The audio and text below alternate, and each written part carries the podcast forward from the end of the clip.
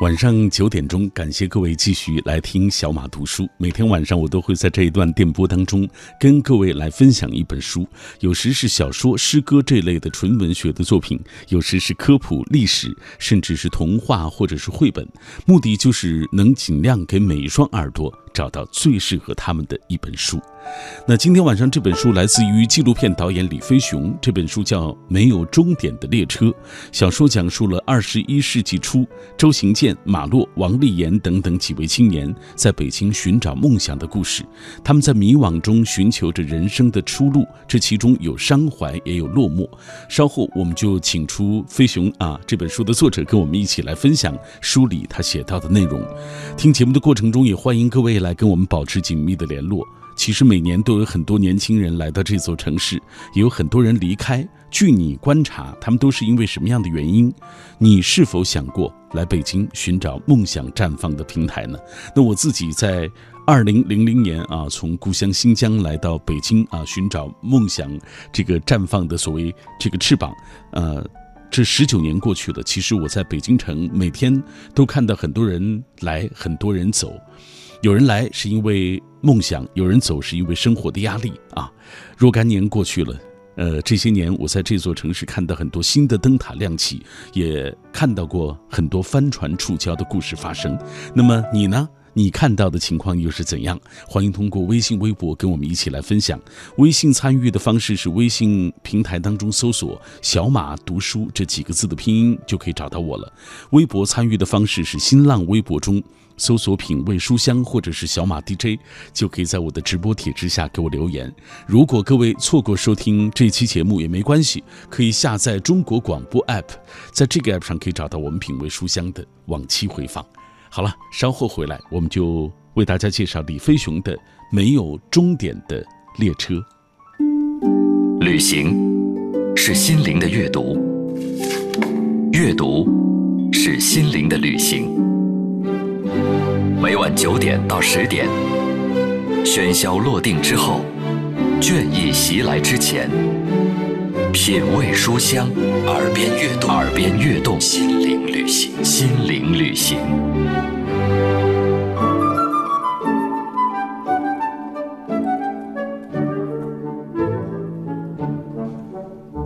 耳边悦动，心灵旅行。每天晚上我都带来一本书，今天带来纪录片导演李飞雄的作品，叫做《没有终点的列车》。这一刻，飞雄已经走进了我们的直播室，来跟大家打个招呼来。大家好，我是《没有终点的列车》这部小说的作者李飞雄。嗯，呃，飞雄是在呃四川。做纪录片导演啊，对，哎，呃，给大家讲讲，就是我想知道，从这个影像到文字啊，从非虚构的记录到一个虚构的小说，这个过程对你来说难吗？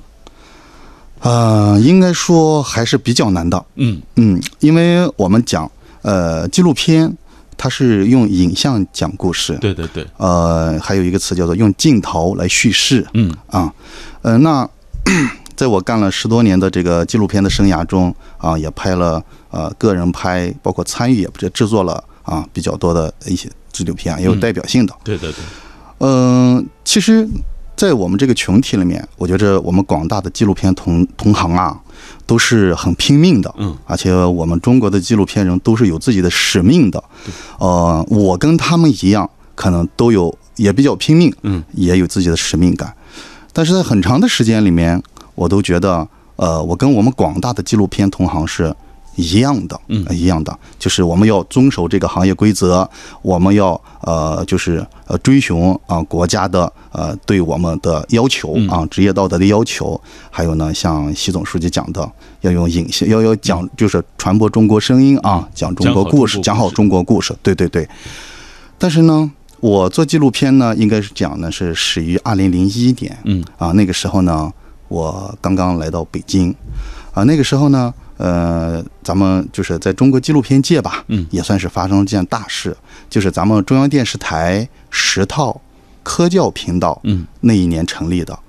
呃，当时成立了以后呢，他就推出来了一个王牌节目，叫《探索发现》。嗯，啊，我当时来了以后呢，我就到了这个栏目里面。嗯，呃，从应该说从最基础做起，啊，从呃助理啊责编。嗯，呃，在那个，呃，就是。就我这样也可以说是做纪录片，我做纪录片是可以分三个阶段的啊。简单来讲，就是在那呃大概是四五年的过程中，啊，我呢我做纪录片，刚才讲主要是做基础，嗯但是呢，我那个时候更像一个呃电影学院的这个导演系的学生，嗯我更多的时候是在拉片子，嗯，就是我们讲一帧一帧的看片子，就是看他的用画面讲故事，这个影像结构是怎么回事。嗯，为什么呢？因为当时呢，呃，我有幸啊啊参与了我们也是我们国家第一部大型的这个航天历史题材的这么一个纪录片，叫《汉天记》。嗯啊，当时呢是跟军事部的呃一位老师叫李英，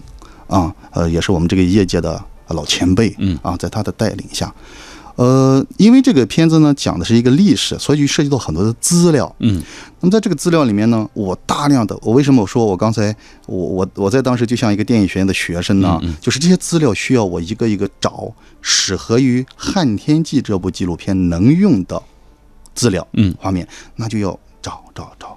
哎，找的过程中我就发现，其实不管是前苏联啊、美国、嗯欧洲啊、这些航天界的也说是强国吧，嗯嗯，他们做的这些纪录片很好看，嗯，很好看，一点都不枯燥，啊，这呢，他就为我培养了就用画面叙事的能力，嗯。哎，这是第一个阶段。啊。那第二个阶段呢，后来呢，我就到了成都。啊，在成都了以后呢，呃，也跟着成都电视台的同仁，嗯啊，我们纪录片的同仁，嗯、这里面我特别想要强调啊，要提到一位先生，叫梁碧波先生，嗯。啊，这也是我们这个行业的，呃，现在也活跃在我们现在的一线，嗯。啊，在他的带领下，嗯、我也做了像剑川博物馆，像零八年汶川大地震、嗯。啊，做了北川中学啊。那在这个过程中呢，其实这个阶段呢，嗯。我觉得呢，他就那个呃，让我做纪录片就更成熟了。嗯，那后来呢，我又调到了四川电视台，依然干这个行业，老本行啊，自己也拍了一些片子。那我为什么要回溯这么一个漫长的就这样一个过程啊？简述这个过程呢？嗯，其实我想告诉大家的是，我刚才讲了，我做纪录片这么多年，我跟我们广大同行都是一样的，嗯但是呢，我有一点点不一样，就是我本专业呢学是学中文的，哦是学汉语言文学的。嗯呃，这么多年在做纪录片的过程中，我一直保持着那份对文字的敏感，对文字的敏感。嗯，另外呢，我呢也特别特别喜欢我们中国的古典文学嗯啊，古典文学。那古典文学中的那些意象啊，那些意象以及呃，它所那个提那个那个支撑的啊那些故事啊，呃对于就是使得我个人觉得，我可能跟我们这些同行多多少少又有点区别。嗯。啊，尤其是干得越久了以后，你就会觉得，就是纪录片作为一种手段、表现手段，嗯。它多多少少可能还是有一些就是无力感，嗯。或者说是有一些呃不足吧，对。啊不足吧，就是我们想任何一种手段都有它的优势，也有它的劣势，这其实是客观存在的，对不对？但是当我意识到这个问题的时候，我呢，因为这么多年来，我也坚持着对文字的，我刚才讲的这种敏感，嗯，我就想有没有可能用文字来表达一些东西呢？嗯啊，那这个时候呢，我就想起来，就想到了这个，就想想到了写这部小说，嗯啊，那么。刚才您在问说这两个有什么区别？其实对它们最重要的区别就在于，纪录片是用画面和影像讲故事、嗯叙事，啊，文字啊，小说是用文字或者说是嗯是用文局与局之间的关系来叙事。我想这是他们最大的区别。对，这两者的区别，呃，或许是简单的，但往往又是让人不好琢磨的。对，这个跨越起来其实难度挺大的。对对对对，你像这个纪录片，你刚才说了啊，它是呃忠实的记录所谓这个原生态的或者本真的这个状态，是不是啊？对哎，它是这种叙事的方法。但是小说啊，它就是一个虚构的，它通过人物关系，呃，通过你的完全通过你的文字的架构，要建立起一个。故事的世界是不是？对哎对对所以这个过程，刚才呃飞熊也提到了，它不是一个简单的事情。对他来说，包括对任何人来说，写小说都不是一件容易的事情。飞熊一出手，这是他第一部作品，是吧？哎、一出手就写了一部小说。这样，谢谢我们接下来通过一个短片，我们进一步认识李飞熊。作者李飞熊，本名李维，北京大学艺术硕士，非虚构影像制作人，影像制作的同时从事小说、诗歌等文学写作。二零零一年开始纪录片等非虚构影像制作。个人及参与制作的主要作品有《母亲》《北川中学》《超级按摩师》《疑问》《成都剑川博物馆的非常记忆》《生者》《大熊猫王国》《失落的金沙城邦》《汉天记》《大将陈庚》等。作品曾在中央电视台、凤凰卫视、阳光卫视、法国电视二台、美国历史频道等播出，先后荣获星光奖、金熊猫奖、中国民族志纪录片学术奖等国家级奖项，入围金红棉奖、光影纪年中国纪录片学院奖等奖项。品味书香，今晚带来李飞雄的作品《没有终点的列车》啊。这本小说其实讲了几个年轻人在北京追寻梦想的故事啊。哎，呃，刚才你也提到了你在北京其实学习和工作过，是吧？对。哎，所以我就想，是什么触动你写这个故事？这个故事当中有你，或者是你身边朋友的影子吗？啊，飞雄。嗯，有。呃，我先讲一讲，呃，这这个小说是有源头的。嗯。嗯。呃，怎么讲这个事呢？刚才讲了，我零一年的时候来的北京，当时入的这这在在探索发现栏目里面啊，嗯，做就是等于做入了纪录片这一行。但实际上在那四五年的过程中，呃，现在叫北漂，嗯，那个时候好像也不叫北漂，嗯，也没这个词儿，哎，没这个词，哎，那个时候来的时候，呃，我我讲了，我当时是中文系毕业的。我其实是个文学青年，哎，咱们都知道这个现在 这个文学青年呢，他这个他往往是有所谓有理想嘛，啊，有激情的，对对，而且在那个年代呢，我就是人们呀，像我们这样的年轻人，他对这个有一个词叫诗意，嗯，对诗意的追求往往是很执着的。啊，有那么一批人啊，我可能就属于这这一批人。那可呃，就是比较荣幸的是，呃，小说里面也写到了，呃，其实呢，呃，跟我一起来的还有一位，这个就是就是一位朋友啊。小说里面叫马洛，嗯嗯，呃，所以你很自然就是那个周行健那个啊，我就是周行健，对，周行健他也是，呃，小说里他也是影像工作者。哦，对对对对对。那么呃，来了以后呢？就那几年的生活呢，呃，这这可能还有拉到一个背景，就什么呢？呃，我我们说，呃，因为零零年零一年左右的时候，我刚刚二十来岁，嗯，那个时候真是热热血热血青年啊，热血青年，对未来充满了向往。对对对对，而且来的时候，我当时来啊，第一第一站就是在北京大学那个陈泽宇陈泽园啊，租了一个小房间住下了。嗯，我当时想是不想工作的。真不想工作，嗯，我就想，就想，呃，可能不能叫流浪，嗯，就想就在北京，就是什么都不管的，两耳不闻窗外事，一心只想搞创作，嗯。啊，想那时候就想能不能写点这个啊轰动啊 轰动文坛的啊诗歌呀啊小说呀啊这样的东西，但是呢。但是现实是，呃，这个很骨感的，很骨感的，不是那么回事。嗯，我大概住了不到三个月的时候，我就发现住不下去了。嗯，因为很现实的，兜里的钱没了啊，钱没了。但是在那个段时间，我为什么又说那是一个理那个一那是一个理想和现实比较碰撞、比较很激烈的年代呢？其实那个时候跟我在北大，呃，同时期啊入住的不仅我一个人。嗯。那时候有有一批人，嗯，呃，北大那个时候把这批人叫什么呢？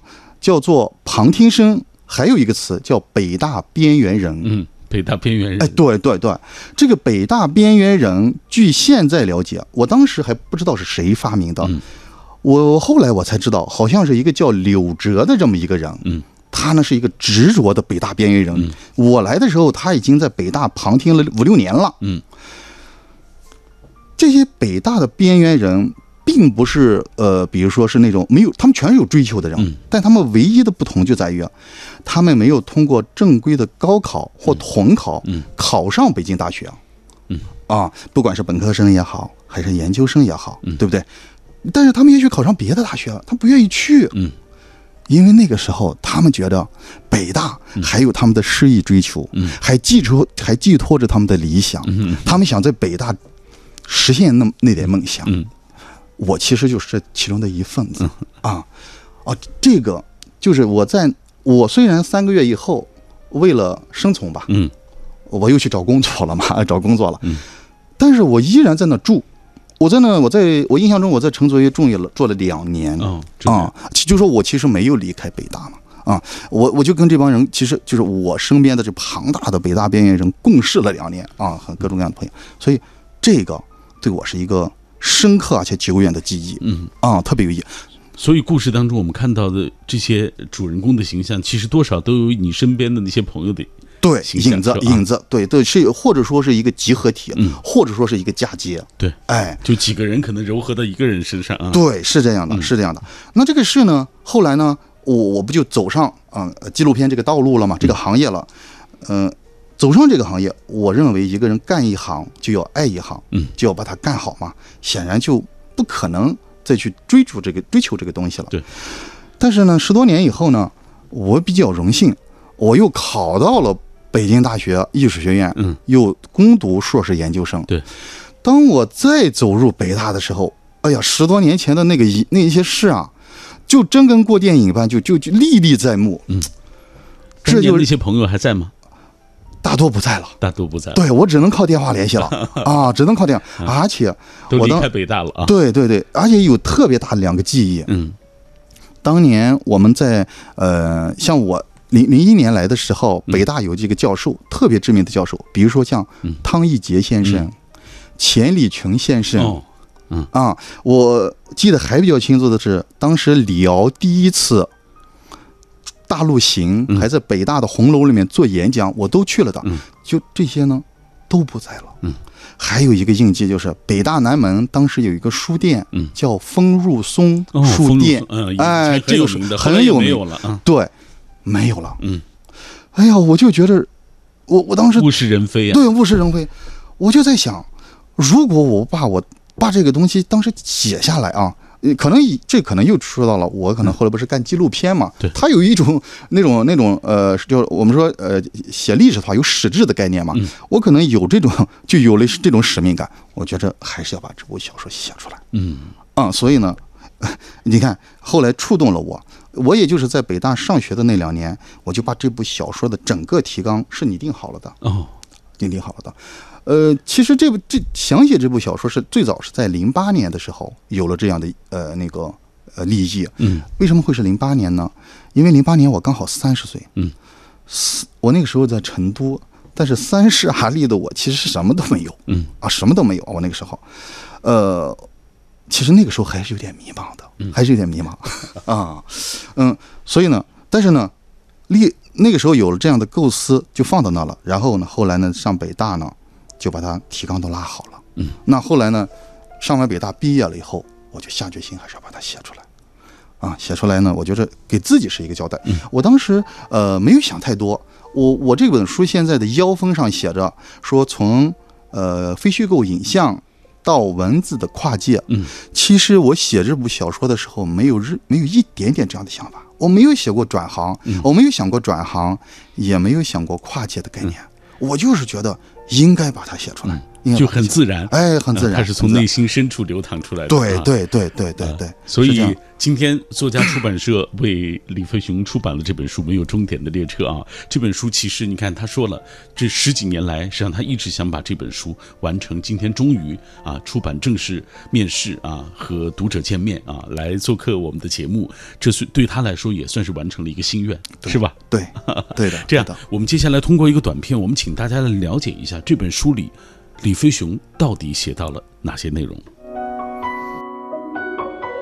小说《没有终点的列车》为读者展现了一个宏阔而犀利的现实场域。小说讲述了二十一世纪初，周行健、马洛、王立言等几位青年在迷惘中寻找人生的出路。面对物质的盛行、精神的贫乏、理想的幻灭，他们渴望以爱情疗伤，以为爱情可以化解迷惘。不幸的是，浮躁的世界，爱情也是飘渺的。他们爱得太快，痛得更快，最终没有人得到救赎。在今天节目进行的过程当中，我们也欢迎大家通过微信、微博的方式来跟我们保持紧密的联络。我们今天的互动话题说到了，每年都有很多人来到北京，有也有很多人离开啊。据大家的观察，他们都是因为什么样的原因啊？你是不是也想过来北京寻找梦想啊？呃，微信、微博的平台已经为各位开放了，我们接下来看一看大家的留言。呃，这位他说来是为了梦想，为了开创一片新天地，离开。有时候是一种无奈啊，是对现实的一种妥协。嗯，孤独的的哥他说，能力很重要呀，在北京这个人才济济的城市，人们普遍压力很大。呃，能长期在北京扎下根来啊，买房是或者是实现梦想，这个过程其实是很不容易的啊。对，呃，但是梦想往往和现实是有差距的，能力强去可以，能力差就算了啊，只会被北京所淘汰。有梦想的人坚持一下啊。呃，说不走，也许就能实现啊。他说到这种情况，其实我想每个人在北京生活过的人都会有这样的感受，是不是？哎，对。呃，他说能力很重要，是的。然后北京人才很多，是不是啊？对。呃，你可能面对竞争的时候，是不是有足够的这种实力，哎，能够在这个城市当中找寻到属于自己的机会？哎，这些都是问题。我们看看微信的平台当中啊，也有很多朋友参与我们的话题话题。呃，发现的眼睛。呃，他说北京是一个很有魅力的城市，一代又一代的人往里扎。我是一九九六年来的北京，二零零一年离开。当时从哈尔滨去北京，就是觉得北京机会特别多。二零零二年，我因为移民加拿大，所以就离开了呃北京啊，也离开了中国。但是始终内心深处啊，对于北京啊，对于呃故乡啊，都有非常深的这种情感啊，所以还是希望能有机会再去回去看一看啊，再感受一下当年我奋斗过的那些场景。阿童木说。呃，若说北漂一族来是为了梦想，去也是为了梦想。我特别敬佩纪录片导演啊，因为特别迷恋非虚构电影，因为纪录片导演比剧情导演可能更有创造力和思考的深度啊。今年我已经看过纪录片大约二十多部了啊，呃，比如《自行车与呃旧电钢》，还有《尺八一生一世》《四个春天》啊，包括呃还有什么一些。呃，这个影像的现场放的很多纪录片都看过，呃，还看过彼得·杰克逊的《不老的战记》啊，又听到嘉宾在 CCTV 啊工作的那些，呃，这个整个的过程啊，真是很不容易啊。纪录片导演写小说，应该说他知道的是嘉宾就是飞熊是第一份啊，第一位，嗯，呃，这个说着都把自己说激动了啊，呃，他说这个。想问一个问题，就是 CCTV 做纪录片与做独立纪录片导演最大的区别，这个好说吗？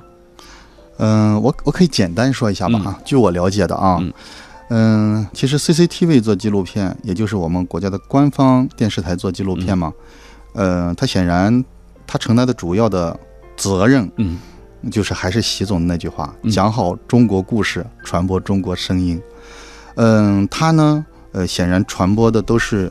呃，党和国家，呃，主流的价值观，嗯，还有呢，就是呃，我们党、我们政府宣传的，嗯，就是值得宣传的，对国家的发展建设，呃，有促进作用的这样一些片子。嗯，但是呢，独立制作人其实同样重要。嗯，独立制作人呢，他们的思考可能是个人化的，嗯，可能是批判性的，嗯，有的呢，或许还有点尖锐，嗯。但是这些人呢，其实大部分人也是很善良的，嗯，他们的内心是好的，嗯，他们希望通过自己的镜镜头，嗯，记录这个时代，对吧？对一种呢普通的老百姓，他们可能也是希望呢，也是为了，其实也是为了促进这个国家往好里发展，对对对。所以我个人认为啊，其实这两个在中央电视台。我们的官方电视台的带领下，有我们独立制作人的共同努力，我觉得这应该是共同促进发展的，是挺好的事情啊。对，好，马上要进入广告时段了。广告之后回来，我们继续请飞熊来为大家介绍他的小说《没有终点的列车》。用声音的温度融化黑夜的迷茫，用阅读的力量坚定你对生活的信仰。每晚九点到十点，品味书香，讲述书卷之中那从手边流淌的岁月。讲述书卷背后那熠熠生辉的时光。感谢各位继续停留在小马的声音世界当中。二十一点三十四分的北京，我是品味书香的主持人小马。每天晚上九点到十点，喧嚣落定之后，倦意袭来之前，我都会带来一本书跟各位一起分享。有时是新出炉的新书啊，有时是回溯经典。这样的过程可能是平缓。呃，平顺和缓的，也可能是跌宕起伏的啊。但是这样的过程都是惬意万分的。今晚我带来的是纪录片导演李飞雄的作品《没有终点的列车》啊。这本书写的就是北漂青年，像周行健、马洛、王丽妍等等，他们在北京寻找梦想的故事。他们在迷惘当中寻求着人生的出路，这其中有伤怀，有落寞，也有很多的收获。稍后我们继续来分享这本书。听节目的过程中，也欢迎大家来跟我们保持紧密的联络。每年都有很多年轻人来到这座城市，来到北京，也有很多人悄然的离开。据你观察，他们都是因为什么样的原因？你是否？也想过来北京寻找梦想。今晚我们依然会在所有转发并留言的朋友当中选出五位幸运听众，要为他送上今晚的这本书。飞熊，我们继续来看大家的留言吧。因为说到北漂这个话题啊，呃，这个还是挺有大家踊跃参与的这个热情度的啊。对对对。来，灵魂的世界地图，他说以前啊想来北京是为了梦想。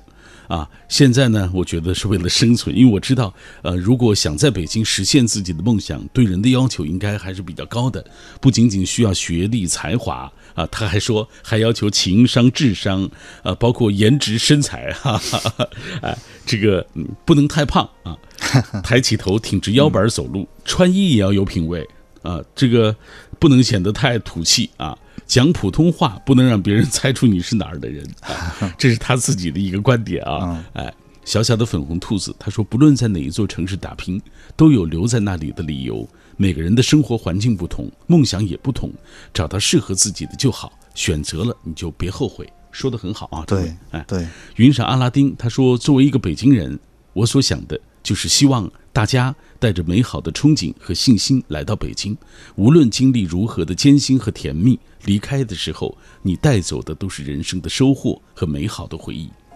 有朋友想问，嗯，飞熊，你离开北京啊？你觉得你这个在北京收获到最多的是什么？嗯，这不是一个好回答的问题，是不是？对，突然这么一问，好像……嗯，其实今天来回答，可能这个。呃，有点自圆其说。嗯，如果说收获最多的，可能就是这本书。嗯，对不对？对。但是我刚才听了呃这些朋友的呃他们的看法啊，我想说一点，就是我们现在呢，呃，来到北京，或者说是到全国其他的一些大城市发展，嗯嗯，追求的都是很现实的东西，嗯，或者说我们都很务实。对。但是呃，小说里写的那个时那个年代那个世界啊。这几位年轻人，他们都是务虚的，嗯，比较理想化。对，对，在这样一个务实的年代，谈务虚，看似是很不恰当，或者说是这个很不协调啊。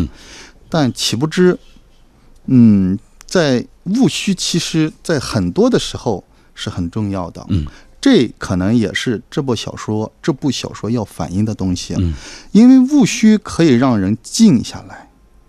对自己也好，对社会也好，他会有很多的比较平静的思考。嗯，而且我还要说到了，这个时候还要说到的就是，就是我这个书是写给谁看的？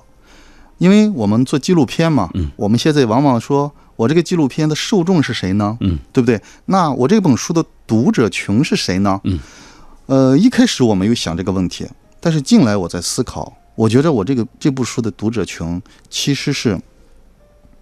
就是一九七八年，嗯，改革开放前后出生的那一代人，嗯，为什么这么说呢？因为我就是一改革开放元年，一九七八年出生的，嗯，我觉得那一代人他们所经历的，就是至少我个人现在啊，呃，我觉得看到的不多，嗯，哦，不论是文学作品还是什么，不多。我们呃一谈起这种年代感的标签的时候，我们往往说八十年代。是一个充满理想、充满激情、相对包容的年代，对吧？这个年代是属于哪一代人的呢？是属于五六十年代那批人的。嗯，对吧？他们那个时候正好是青春年华嘛。那后来呢，就一下就过到八零后了，九零后了。但是在改革开放元年那一年出生前后出生这批人，往往被忽视了，嗯，被忽视了。那好，就是在那个就这在改革开放元年出生的这些人，在零零年前后的时候，大部分就成年了，二十多岁。殊不知，在零零年前后，我们国家发生了一件大事，嗯，就是我们入世了，加入了 WTO，、对不对？嗯我们国家突然的就开始，就感觉一夜仿佛一夜之间，和世界接轨，和世界接轨，和世界接轨是件好事，嗯，但反映到普通老百姓的身上，反映到社会上是什么呢？嗯，是大家突然感觉很物质了，嗯，就大家都追求物质生活嘛，嗯，就感觉好像好似乎啊，精神生活似乎不那么重要了，嗯。啊，当然精神生活生活是很重要的，对对对，我只是说。我们受这种冲击，对。这种冲击是客观的，是，对不对？我们有往往是不受我们个人的意志能够转移的，嗯，对不对？那我想，呃，我们就是直接的讲，我这本书就是写给就是改革开放元年出生的这样一代人的，嗯，但是这本书又不仅仅是写给这代人的，因为这本书其实是讲了，如果我们往极致的说，极致里面说呢，这本书实际上是讲了三个爱情故事，嗯，哪三个爱情故事呢？我简单的讲啊，一个呢是写了一个异地恋，嗯。呃，第二个呢写了一个中外恋，啊，第三个呢写了一个校友恋，嗯。或叫同校恋。我可以给大家简单讲一讲这三个恋情啊。呃，异地恋呢就讲的书里面讲的就是主人公周行健嗯。跟那林子涵之间的爱情。嗯。因为周行健是一个从呃西北的内陆的一个城市嗯。来到北京的一个理想青年啊，所谓的理想青年，嗯。他发展的很好。嗯，更好一些，对对对，但是子涵待的那个城市呢，却相对的安宁。嗯它虽然经济很发达，但是它具有南方的那种呃清秀的气质，嗯，江南水乡，呃，江南水秀的感觉。嗯，呃，这个似乎又像是周兴建的一个梦想。嗯，我们说经常，呃，当我们经历了这么多年的发展了以后，嗯我们的精神故乡似乎不好寻找了。嗯，现实也是，我们的乡村有一个词说的可能有点严重，嗯说乡村在陷落，对不对？这个，但实际上的确我们的乡村变了很多。对，但是呢，我想，那周新建喜欢上了林子涵，他不光喜欢这个人，嗯。其实他也喜欢那个水乡，因为那个水乡似乎是他的精神世界。嗯，啊、他讲了这样一个故事。对，嗯、这是异地恋，异地恋，对，中外恋，呃，中外恋是这样的，呃，是就是小说里面的主人公马洛，嗯，马洛是这样一个人，马洛是最具诗人气质的人。嗯啊，他真的他处处能够显示出那种诗人的感觉，对，而且是呃是我特别喜欢的人，嗯，特别喜欢的人，但是呢，呃，可能也只有马洛这样有诗人气质、大胆、直接、嗯。聪明，他呢才会喜上一个喜欢上一个美国女孩。对。啊，美这个美国女孩呢，其实也是一个大学生，嗯，她只不过呢休学了，嗯，来中国旅行，旅行完了呢又不太愿意回去，嗯，所以呢他们俩人呢正好在一个学校，呃，就应聘到一个学校教书嘛，嗯。两个人就相恋了。那这样一个 一个中国人嗯和一个美国人啊呃相恋了，但是其实马洛和这个这个美国女孩叫安妮 Rose，嗯。嗯，她身上有一种东西的，她她她呢，她特别喜欢啊、美国呃七十年代的垮掉的一代的嗯。那个那个文学，嗯。尤其喜欢像金斯伯格嗯。这样的诗人的诗，这个嗯。王他很大的影响了马洛，嗯。马洛也好，周新建也好，嗯，还有其实还有另外一个主人公叫吴先锋，嗯，他们最早喜欢的诗是什么呢？因为我们这代人受中国曾经的一个诗人影响很大，这个诗人是谁呢？嗯，叫海子，嗯，他英年早逝啊，对，二十九岁嗯。就离开了我们，对，大家熟悉的“面朝大海，春暖花开”，啊对对。对是个孩子等等，对对对对，那他呢？他的诗呢叫新抒情主义。嗯，其实这三个人，尤其是马洛，嗯，他受这他的他受孩子的诗影响特别大。对，但突然呢，这个美国女孩给他带来的什么？是带来的，其实我们说金斯伯格的金斯伯格的诗，对，我们讲垮掉的一代，并不是真正的垮掉，嗯。他所具有的气质是什么？他所具有的是批判的精神。嗯。他对现代当代社会嗯。发展中的各种问题的批判，嗯。这种批判，作为诗人本身，作为作家本身，他的是他绝对是出自善意的，嗯。他不是无理性的批判。嗯。那这个东西就是这两个人的恋爱对，带来了这样一个果实，嗯。这也是我要表现的，或者说，这个垮掉一代的文学对这本书也是有影响的。嗯，啊、这是。这是中外恋，对中外恋。校友恋，哎，校友恋，校友恋呢，讲的就是北京大学的呃研究生嗯。王丽妍和英文系的本科生嗯。秦素慧之间的爱情。呃，王丽妍这个人的性格是什么呢？我赋予他的是一个很正能量的角色，嗯。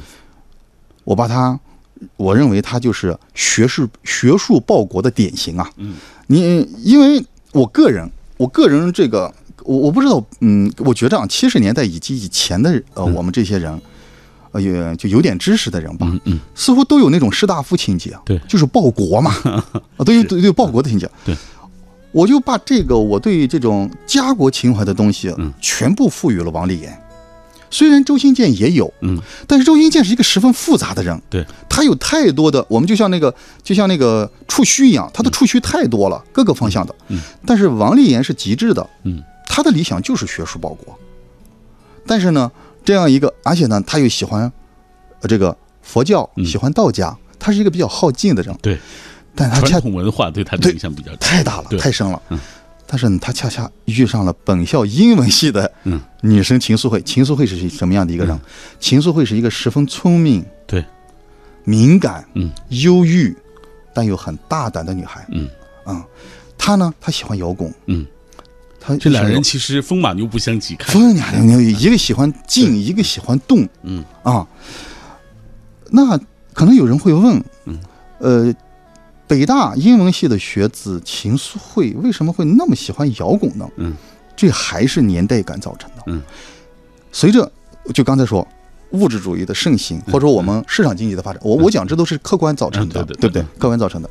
嗯，可能啊，有一种可能性就是秦素慧考到了大学里面，他找不到嗯他学他想象象想象中的那些东西，嗯他理想中的东西，要么就是找不到，嗯。要么觉得他觉得缺乏嘛。嗯。但是在那个在在零零年前后的时候，嗯，摇滚还就是我们说批判性的摇滚音乐还没有完全落幕，嗯。但是在走在大大的走下坡路。对，他喜欢这样的东西。秦素慧那个王丽妍跟秦素慧之间的爱情是悲剧性的，嗯，因为他们因为在他们两个人相爱之前，秦素慧还爱上了一个摇滚歌手，嗯。而那个摇滚歌手小说里面写的，他就是八十年代中后期一直到九十年代，嗯。那种典型的批判摇滚的嗯音乐的这样的一个摇滚歌手。对，嗯。我想秦素慧对这个歌手的喜欢，实际上是在他身上找到了批判性的东西，嗯。对社会的思考性的东西。所以他他跟他之间也是爱的死去活来，嗯在一开始，但是后来呢，这个摇滚歌手是悲剧性的。嗯我写这个摇滚歌手写到最后啊，我是很伤心的。呃写完那那天是，我印象很深。嗯，我记得是这个摇滚歌手是凌晨两点还是三点，嗯，他服大量毒品自杀的。嗯，但我写完这个故事故事的时候，也是凌晨两三点。嗯，我当时很郁闷 啊，郁闷你投入太深了，你 啊是吧？啊！哎，这样我们再抓紧时间看看其他朋友好好的好的因为今天很多朋友参与我们的话题互动啊。嗯王艺如他说，去年暑假大概是我离梦想最近的一段时间啊。虽然现在我在别的城市生活，但是希望我喜欢的地方就是北京啊，这个地方和人都能再等等我啊。哎，北京，呃，他说我希望最终还是回到北京去实现属于自己的梦想。东方号手说，北京是一座同时兼具传统积淀与现代文明的古城啊。呃，在经济高度繁荣的背后，也有着无数怀揣梦想在北京打拼的奋斗者。他们用辛勤的工作在为北京默默的付出，但是付出的不只有汗水，还有无人知晓的那些眼泪。他说，在我听来，呃，这本书里就小说。呃，没有终点的列车这部小说当中所展现的，其实就是他们背后的所付出的那个呃那个眼泪的那一部分啊。对，沂蒙山小调，他说北京我特别向往，也曾经幻想过到北京生活是什么样，但是一直没有机会去。很多人都说北京有梦想，也听说北京的寻梦人走的路不容易，那座城市繁华闪亮，我却没有想过去北京发展。有机会可能要去旅行啊。他说我现在生活的这座城市，呃。也是因为在一个地方待久了啊，舒适惯了，就觉得不想再离开了。哎，我觉得挺好，就是大家有自己就是能够擅长的，就是你待的舒服的地方，擅长的工作，其实哪里都无所谓。对，欢乐真人说有来的来有来的原因，去有去的理由。去时怀揣着希望和梦想，走时也许带着无奈和失望。曾经也想过，甚至现在偶尔也会想去北京生活。但说实话，我喜欢的永远是心中那个有蔡元培、胡适、王国维、陈寅恪等众多大师的北京，那个有梁思成、林徽因、金岳霖、冰心啊等等啊钱钟书、杨绛的那个充满了啊艺术气息和文学气息的那个北京。贺宝说：“北京还没去过啊，有一句话不是说了吗？不到长城非好汉。能去北京看看长城、天安门啊，也觉得是一种幸福的事情。很简单啊，这个 坐车啊，高铁几个小时就来了。”Lucy 在北京啊，她在美国啊，她说：“我是北京人，在台湾住了半个世纪啊，现在在美国又住了二十一年。呃，今天飞熊的这本以北京为背景的小说，我。”呃，这个还没有读过就喜欢的不得了啊！他说：“灵魂深处这个乡愁更深。我知道北漂不易，但是每一位北漂人的努力和毅力啊，都让人特别敬佩，向你们致敬啊！哎，这是很多朋友啊，这是甚至是在海外的朋友给我们的留言，大家都对这个北漂题材的这个故事很感兴趣啊！谢谢大家。哎，我想知道，呃，因为时间已经差不多了啊，飞熊，你给大家讲一讲，就是。呃，这个书名为什么要取名叫《没有终点的列车》？呃，两个原因，呃，一个是，呃，整个这个与这个书的基那个结构有关系。这个书呢是一个倒叙的结构，除了第一章以外，嗯，除了第一章和最后一章，都是呃主人公周那个周行健坐在列车上回忆的，嗯，它是一个完全倒叙的结构。对，然后呢？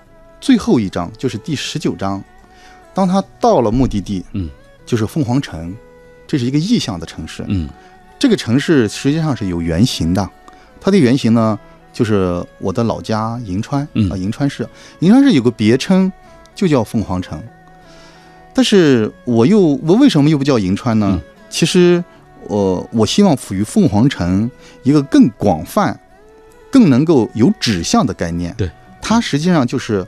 它可能或许是相对保守的，嗯，相对封闭的，对吧？相对落后的，嗯，但是呢，它又在保持着一些东西，坚持着一些东西，嗯，啊，这些东西或许是对的，或许是好的，嗯，所以我赋予了这样的城市。但是呢，在小说的那个世界里，那个年代里，周行健回到了在第十九章回到凤凰城的时候，嗯，那不是他想回去的地方，对，因为他觉得那不是他要去的地方。他实际上无处可去，嗯，无处可去，因为在最后一章的时候，他得到了的消息是，他最爱的人林子涵结婚了，对，实际上他绝望了嘛，嗯，而他身边王丽妍进了寺庙，对，秦素慧过世了，嗯，这是对他一连串的打击，结果呢，他就又踏上了一趟未知终点的列车，嗯，小说是这样写的，对，这是第一个原因，嗯。第二个原因，没有终点的列车是有一种寓意的。对，寓意我们的人生也好，我们这个社会的发展也好，是没有终点的。嗯，是往前走的。对，啊，我我我一直我我我我我个人认为，包括小说里也好，我一直想赋予一种气质。嗯，是什么样的气质呢？就是我们这个国家从我出生的那年，就是改革元年一九七八年以来，嗯，我一直觉得。我们是有一股向上走的气的，这个气虽然呢可能会遇到各种各样的阻力，我个人也迷茫过，或者很多人也迷茫过，对不对？但是我们往前走的步伐，对吧？往前进的这个这个这个势头是不会改变的，嗯，啊，所以呢，我也就就把它叫没有终点点的列车啊。对，哎，其实我觉得，呃，每一位朋友看到这个小说当中看到这些人物啊，我觉得大家都会通过自己的这个所谓理解的这个背景啊，包括知识的背景，你对这本书都会有自己的理解。对，包括对你看完整本书，你合上之后，你对这个书名肯定有全新的感受啊。这是我们今天晚上为大家带来的来自于李飞雄的作品《没有终点的列车》，要推荐给电波那端的朋友。呃，无论你是不是有北京生活的这个经历啊，在北京寻找梦想的经历，哪怕你在外地寻找，在其他地方找寻自己的梦想，甚至就在故乡里，其实你在人生的这个跋涉的过程当中，也会遇到很多的艰难，很多的不如意的地方。呃，看一看主人公他们是怎么样面对这些困难的。也许这些主人公的生活最终没有，也没有达到他们想要的那个最终的那个好的那个方向，对，或者好的结局。但是这个过程当中，他们每个人都付出了爱，付出了眼泪，对，也挣扎和。经历过这个过程，谢谢飞熊今天做客我们的节目，谢谢谢谢大家。哎，还有很多朋友的留言没法读到了啊，感谢各位啊，跟保持跟我们的这个节目的互动，谢谢大家，明晚再会。困难